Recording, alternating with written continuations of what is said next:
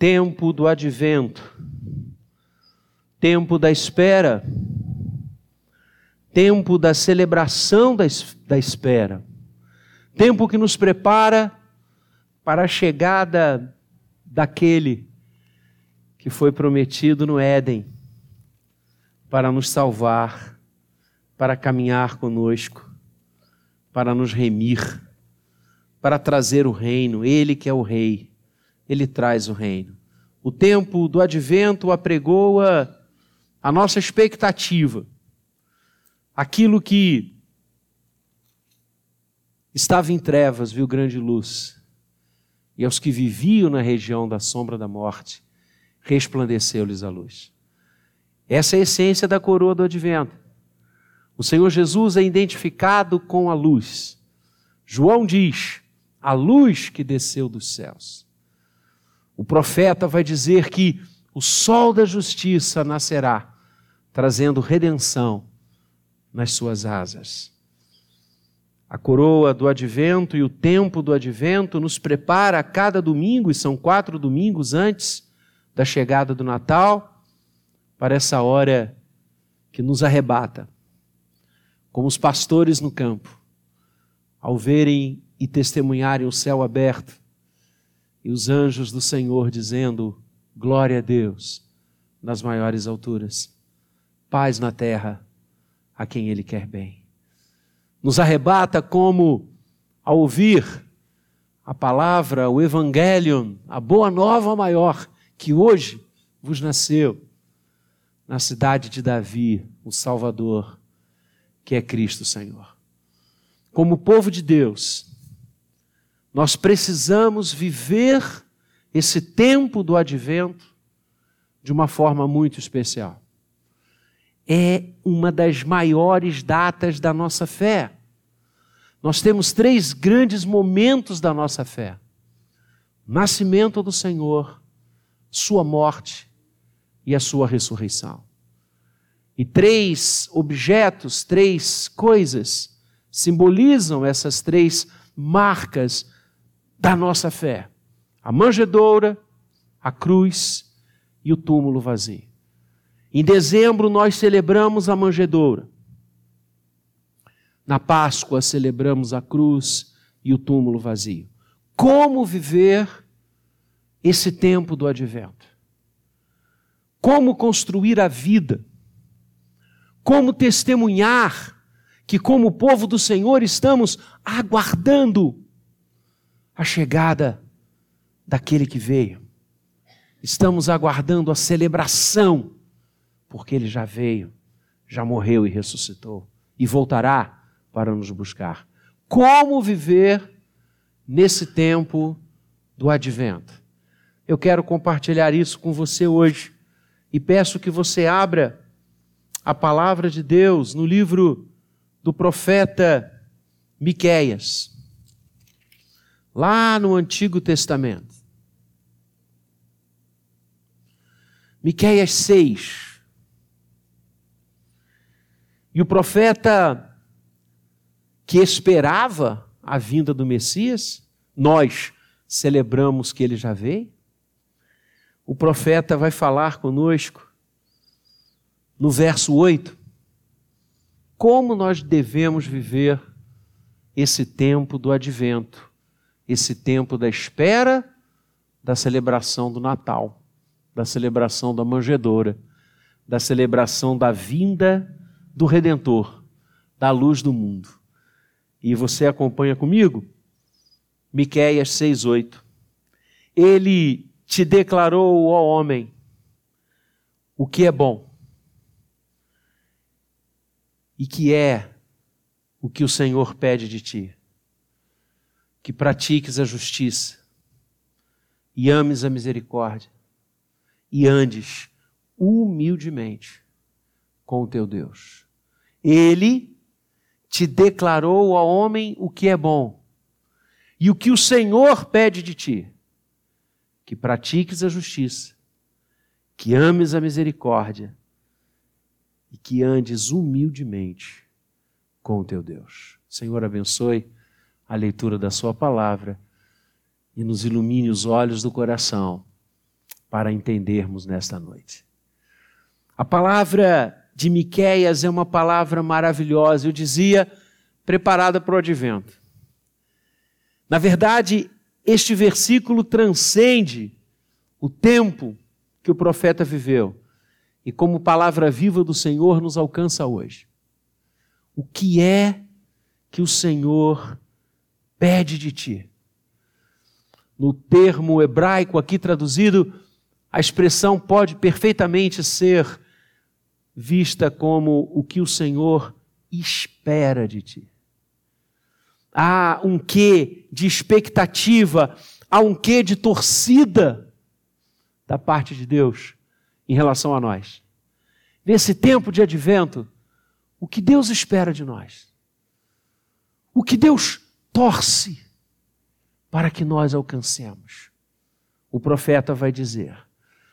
O contexto dessa expressão é um contexto que se assemelha muito a uma audiência jurídica. Todos os âmbitos e todas as partes de uma audiência estão presentes aqui no capítulo 6. Na verdade, Deus vai estabelecer um juízo com o seu povo. E no verso 1 você vê isso claramente. Ouvi agora o que diz o Senhor. Levanta-te, defende a tua causa perante os montes, e ouçam os outeiros a tua voz, ou o teu testemunho. É como se o Senhor estivesse em uma querela como um juiz presidindo uma audiência onde Israel, seu povo, estava sendo julgado. E ele vai exortar a que este povo clame, fale, se defenda diante dos montes, diante dos outeiros. E se você ler o capítulo 6, e ele é muito precioso, você vai ver que Deus diz: Povo meu, que te tenho feito? Por quê? tu reages desta forma? Em que te enfadei? Verso 3. E Deus vai rememorar como agiu com aquele povo, como tirou do Egito, como levantou Moisés, Arão, para conduzi-lo pelos desertos. E o povo sendo rebelde, e o povo se afastando de Deus, e o povo adorando bezerros de ouro, e o povo sendo indisciplinado, imoralidades, afastamentos de Deus, conluio com outros povos. E Deus vai dizer: escuta, o que você faz para agradar o meu coração? E aí Israel pode ter levantado a questão cultica, o seu sistema sacrificial. E Deus vai dizer: com que vocês se apresentam diante de mim? Como vocês se dobram diante do excelso, do excelso Senhor. E Deus vai falar algo, irmãos, que arrepia a gente. Deus vai dizer: vocês acham que eu me agrado de milhares de carneiros, de dez mil ribeiros de azeite? Ainda que vocês, como os povos pagãos, imolem o primogênito vocês, de vocês, vocês acham que isso me agrada? Isso são coisas externas, fúteis e pagãs. O que eu quero de vocês? E aí vem o verso 8. Que coisa maravilhosa. Não podemos agradar e jamais agradaremos o coração de Deus com coisas, com bens, com atitudes religiosas. O que agrada a Deus é o que está no verso 8. E esse é o tempo de vivermos o verso 8 do capítulo 6 de Miqueias. Como viver esse tempo do advento? Primeira coisa, praticando a justiça. A ideia da justiça bíblica é a vontade de Deus. A justiça nas Escrituras, tanto no Antigo quanto no Novo Testamento, não tem tanto o condão como hoje nós é, é definimos a justiça, uma expressão jurídica, uma expressão legal. uma norma de conduta, justiça tem sempre a ver com o que Deus quer, com o que Deus deseja, com aquilo que Ele revelou. Por isso, no Sermão do Monte, o Senhor Jesus vai nos ensinar a dizendo: buscai o seu reino e a sua justiça. O Senhor Jesus está dizendo: buscai o seu reino e a sua vontade, aonde ele reina, o que ele quer. Praticar a justiça é praticar a vontade de Deus. E nesse tempo do advento, eu e você precisamos praticar o que Deus quer. Viver o que o Senhor deseja de nós. Qual é a justiça que ansiamos? A dos homens ou a divina? A dos homens que pode ser corrompida, mudada, alterada, aplicada conforme interesses, muitas vezes escusos? Ou a justiça daquele que está no trono e que não há nele nem sombra, nem variação? Que justiça queremos amar, seguir e praticar?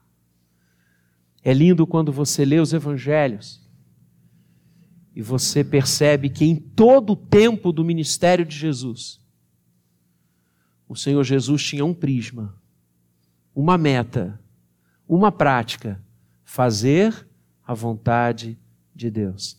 Lembra do sermão de domingo passado? Tempo do advento, primeiro domingo do advento. Quem são os familiares do Senhor Jesus? Aqueles que praticam a vontade de Deus. Lembra? Quem é minha mãe? Quem são os meus irmãos? Senão aqueles que praticam a vontade de Deus, que praticam a justiça. Deus sempre quererá o correto, quererá o bom, quererá o ético. Não há nele qualquer turvar, não há nele qualquer intenção por trás, escusa, inominável. Pelo contrário, por isso é a luz que radia, porque aquele que anda no Senhor não anda em trevas, ele é a luz do mundo. Por isso eu citava lindamente o profeta Malaquias, referindo-se ao Messias, diz que ele é o sol da justiça, o sol da vontade de Deus. Ninguém jamais viu a Deus, o Deus unigênito, que está no seio do Pai, foi quem o revelou. Portanto, praticar a justiça é encarnar a vontade de Deus nesse mundo, que foi o que o Senhor Jesus fez. O tempo inteiro, no seu momento de maior agonia, às vésperas de ser preso, supliciado, levado ao Calvário, ele está vivendo um momento tão tormentoso que o seu suor se transforma em sangue, e ainda ali, o Senhor diz: Pai, se possível, passa de mim esse cálice, se não, que se cumpra a tua vontade. Esse é o parâmetro das nossas vidas. Praticar a justiça significa não atrelar a nossa existência a coisas deste mundo a ideologias, a partidos, a ideias, a filosofias, por mais que sejam benéficas e nos façam pensar e conduzir a história, a justiça de Deus é infinitamente maior.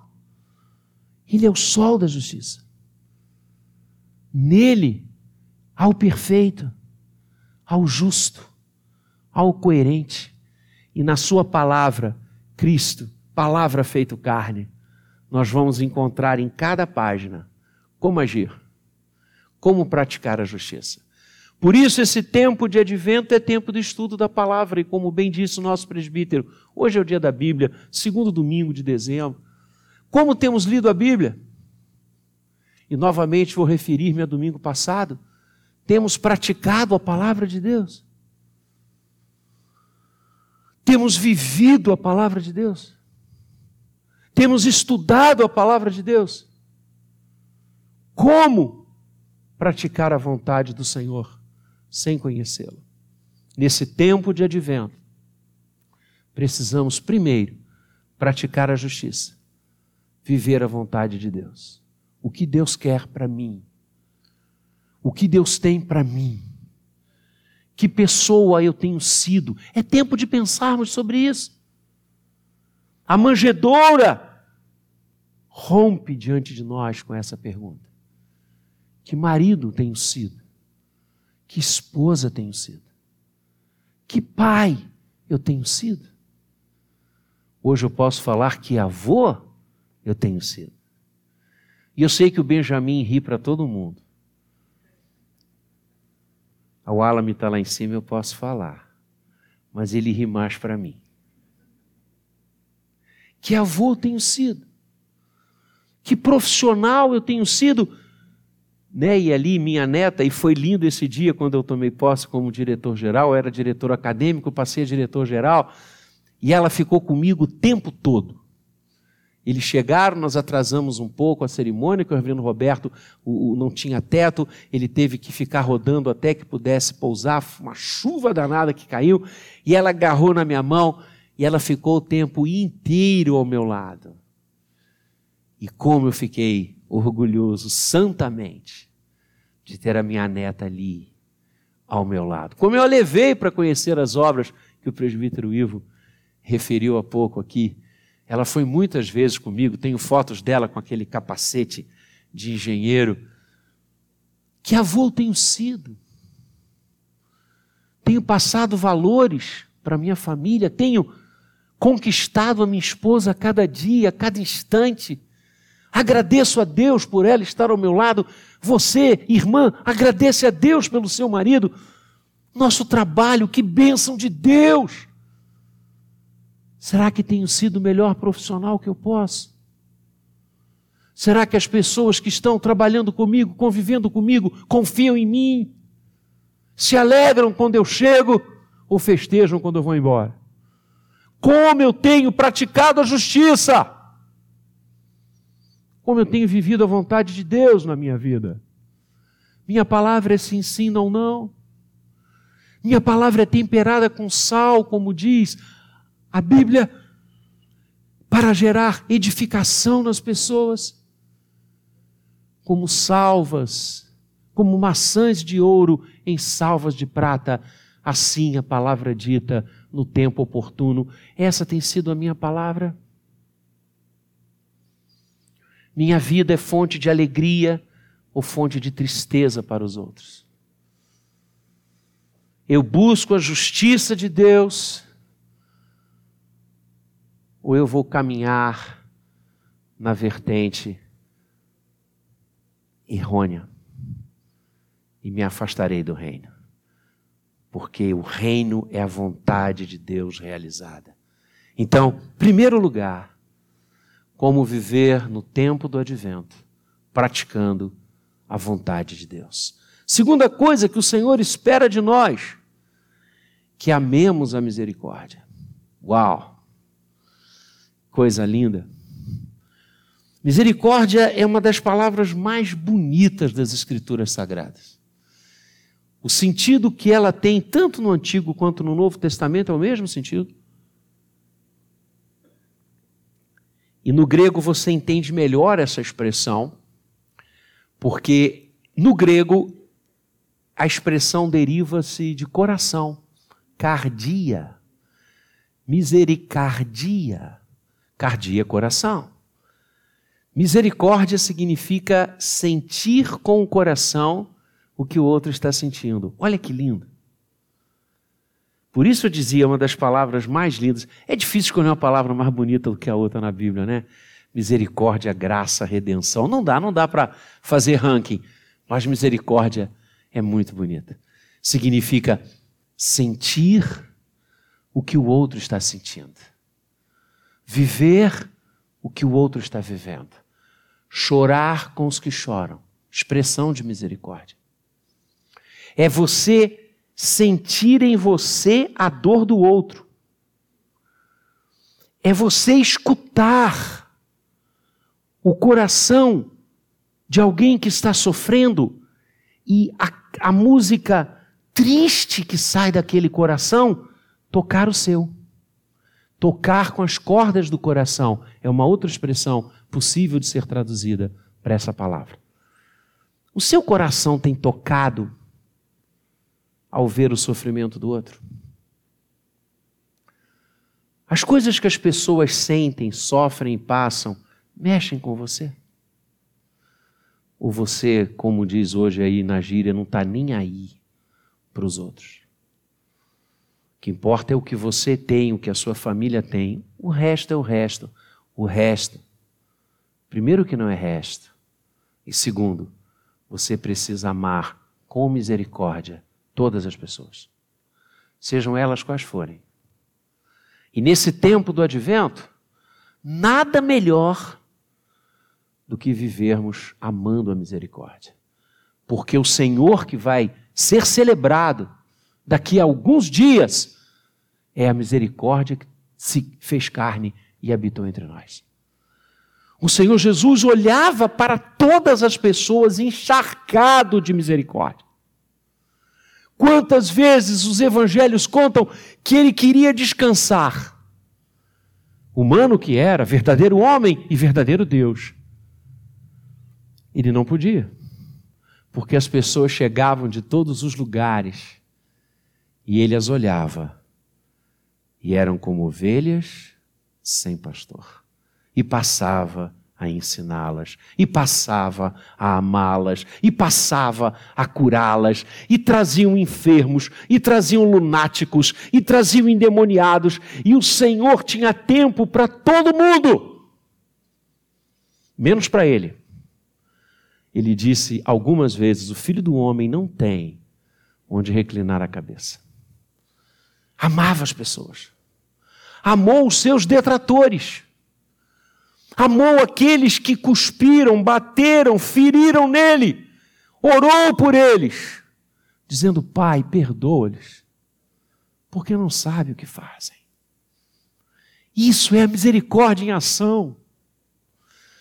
Eu e você temos amado as pessoas dessa forma, até mesmo aquelas que nos apedrejam. Certa vez o Senhor perguntou, Pedro chegou e disse: Senhor, Quantas vezes temos que perdoar ao irmão? Nós ouvimos que são sete vezes. Jesus disse: vai, aumenta isso. setenta vezes sete, ou seja, perfeição das perfeições. Temos amado as pessoas? Amar é fruto da misericórdia. Porque a misericórdia ama sem esperar retorno. Às vezes o amor, João diz isso, o amor é uma troca. Você ama porque vai receber alguma coisa. A misericórdia despe isso. E é o exemplo daquele que coroa o advento, a misericórdia encarnada. Então, nós que somos seus discípulos, devemos amar a misericórdia e tratar as pessoas com carinho, com afeto. Paulo diz: com entranhados afetos de misericórdia. Devemos sentir o que o outro está passando. Olhar para essa sociedade, olhar para esse mundo, orar por eles. Orar por essas pessoas que tateiam no escuro.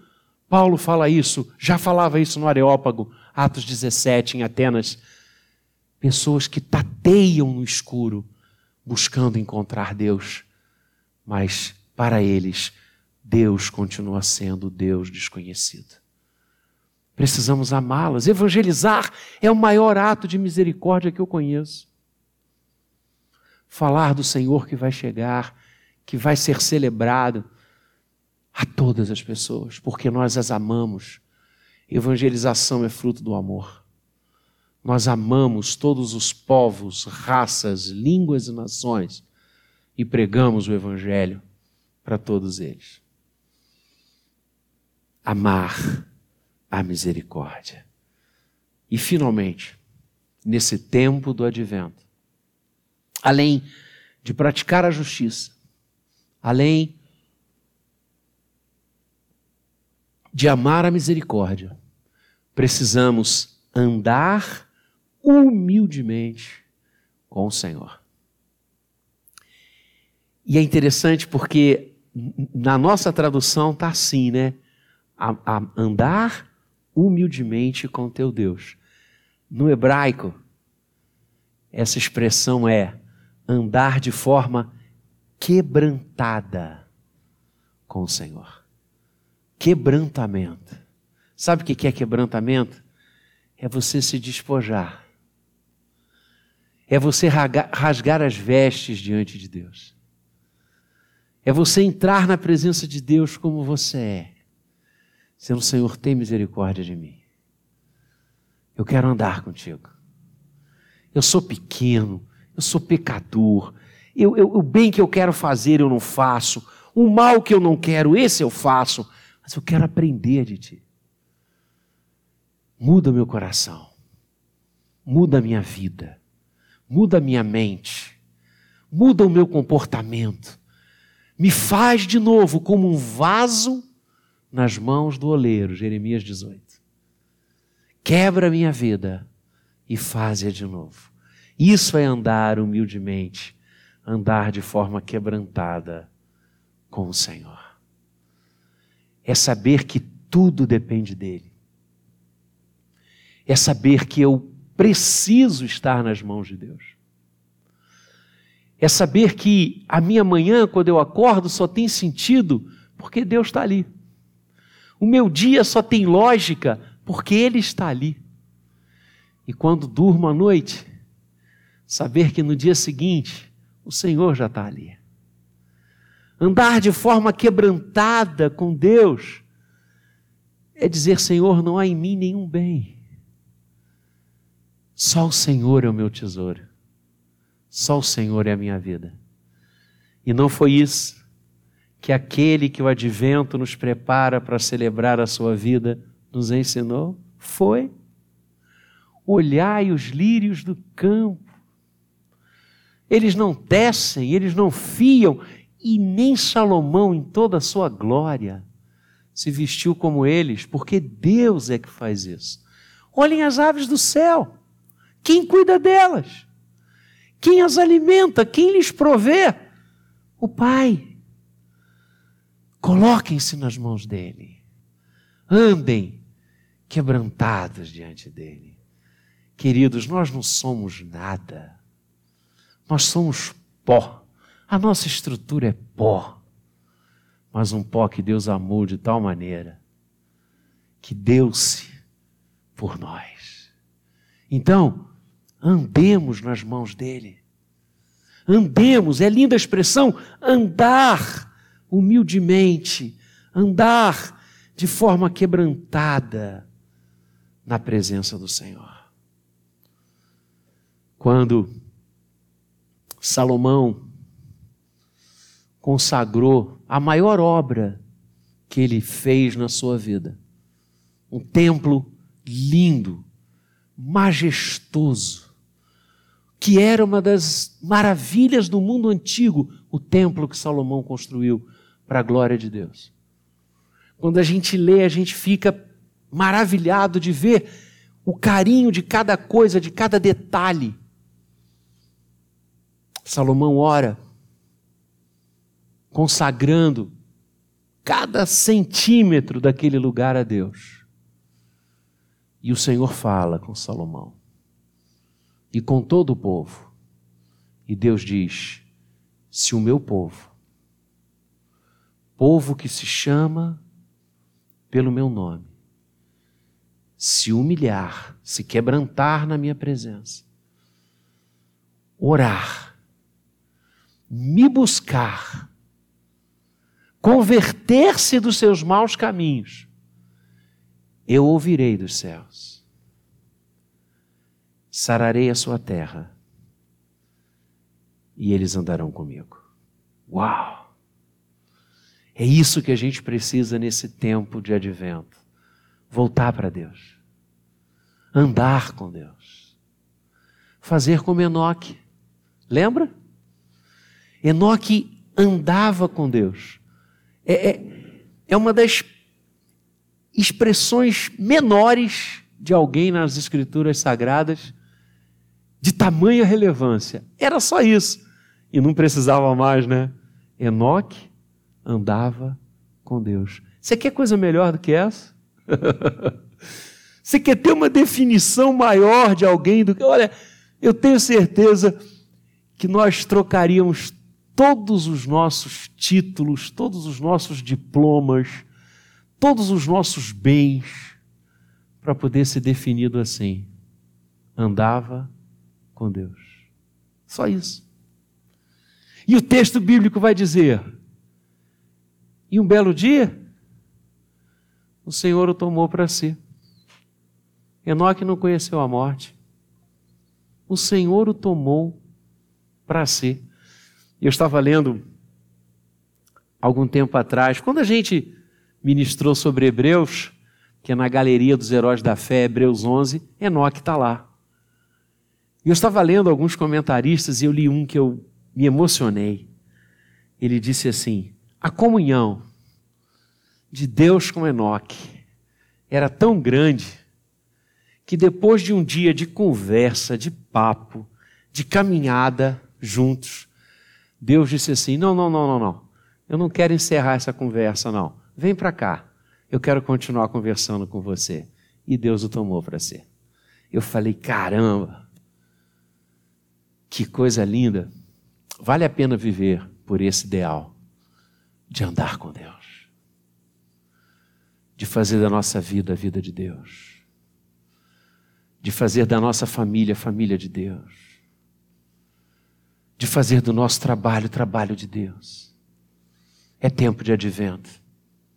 É tempo de andarmos quebrantados na presença do Senhor.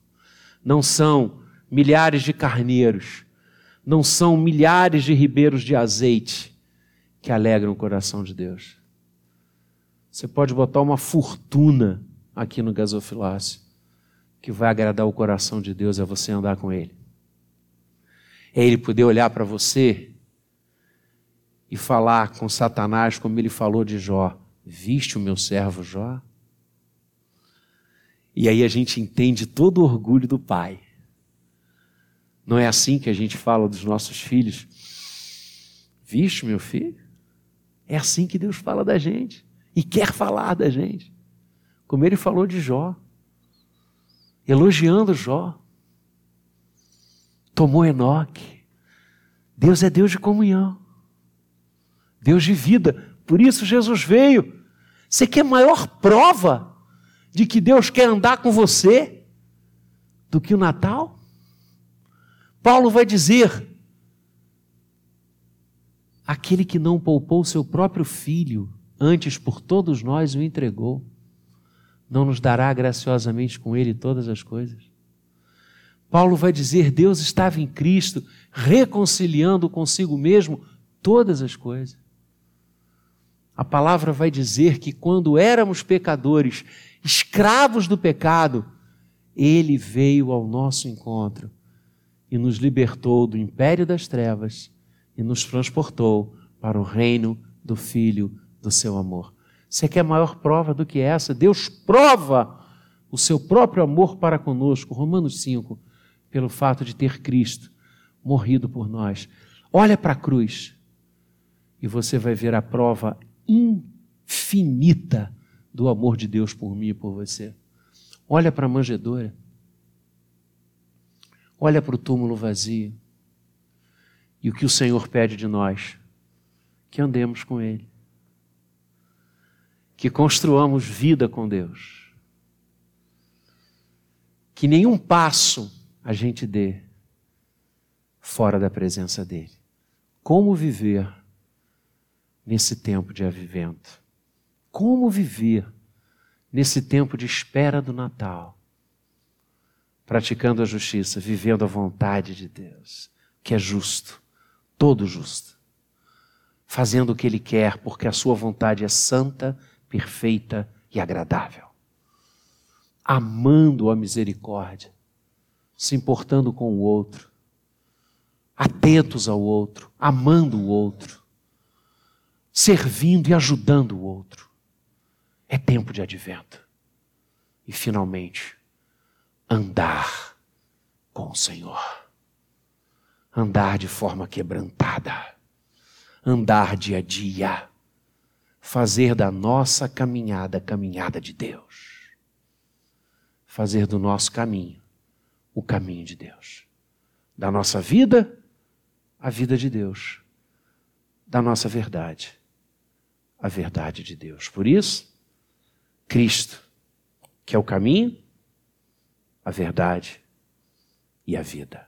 Que Deus nos abençoe e nos dê graça para vivermos um tempo do advento como Ele deseja e pede de nós. Que assim seja. Amém.